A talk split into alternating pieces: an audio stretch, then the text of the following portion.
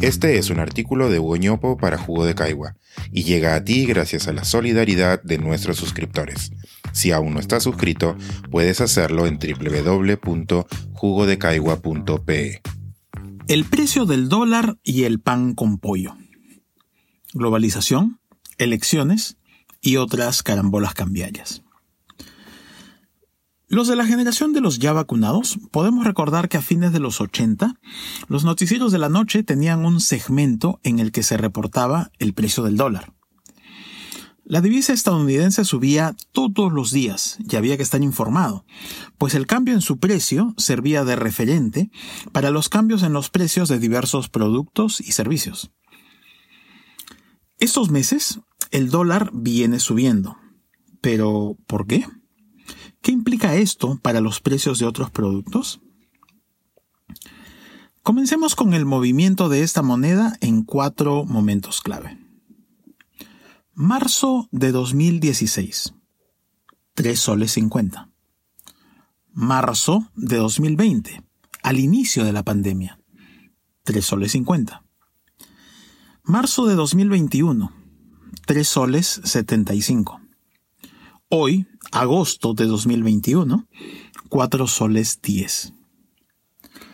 Es decir, en cuatro años, entre marzo de 2016 y marzo de 2020, el precio se mantuvo. Luego, en el primer año de pandemia, el dólar subió, pero lo hizo aún más en los cinco meses recientes. Hay dos cambios de tendencia en su precio.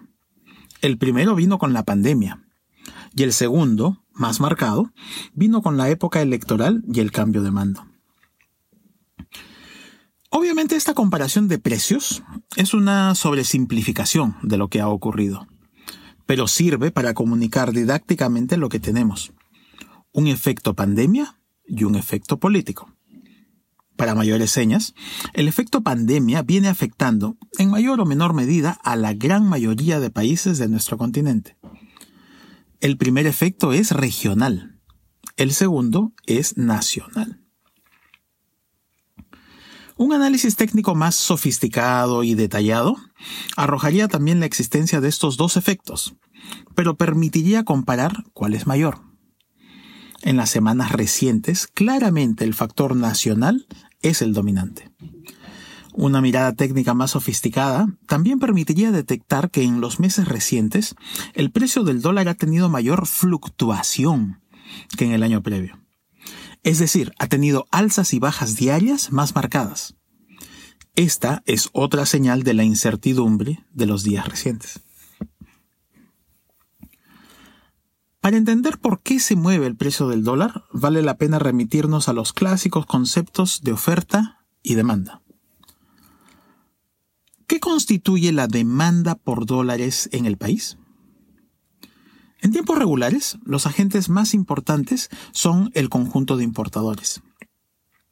Ellos convierten aquí en el país sus soles en dólares. Luego usan esos dólares para comprar bienes afuera y traerlos para su venta. En estos tiempos tumultuosos hay que sumarle a ellos a las personas y empresas que quieren sacar su dinero del país y ponerlo en otros lugares con menos riesgos. ¿Y qué constituye la oferta de dólares del país? Una primera parte está dada por los exportadores. Ellos venden bienes afuera, recibiendo dólares por ello, y ese dinero ingresa al país y se convierte en moneda local. Otra parte de la oferta viene dada por la inversión extranjera.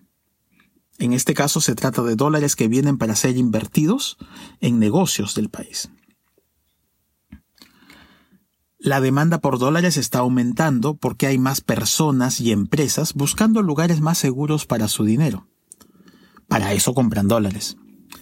Además, la oferta de dólares ha dejado de crecer porque la inversión extranjera se ha ralentizado. La demanda por dólares está en aumento y su oferta no. El resultado es un alza en el precio del dólar, pues relativamente está más escaso. En esto también hay un efecto que los economistas llamamos de expectativas o de equilibrio general. Al ver el movimiento del precio de la moneda extranjera, más agentes optan por comprar dólares y sacarlos del país. Esto podría llevar a espirales de efectos, como los que tuvimos en los 80. Para evitarlos, el Banco Central de Reserva trata de suavizar tanto la oferta como la demanda de dólares con instrumentos financieros innovadores. Este hilo de Saki Vigio trae una explicación bien clara sobre ello. Como la economía es un sistema integrado, unos cambios de precios llevan a otros el alza del precio del dólar se convierte en alza de precios de los bienes importados. Dos bienes de consumo masivo que importamos regularmente son el trigo y el maíz. Insumos para la producción local de pan y pollo, respectivamente. Sus precios aquí están aumentando porque está aumentando el precio del dólar, pero también porque mundialmente se están elevando los precios de los alimentos. Así es como aumenta el precio del pan con pollo, el precio del menú diario y otros precios. Esto genera una reacción en cadena en varios bienes y servicios. Y en conjunto se llama inflación. Para contenerla es importante la acción conjunta del Banco Central de Reserva, del Ministerio de Economía y Finanzas, el Gobierno Central, los bancos y varios agentes económicos. Quienes hemos vivido en inflación recordamos sus efectos nocivos. Es muy importante evitarla y para ello se necesita un buen manejo macroeconómico y una moderación de nuestras expectativas como ciudadanos que aportamos a la economía.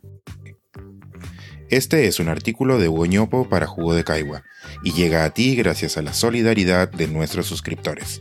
Si aún no estás suscrito, puedes hacerlo en www.jugodecaigua.pe.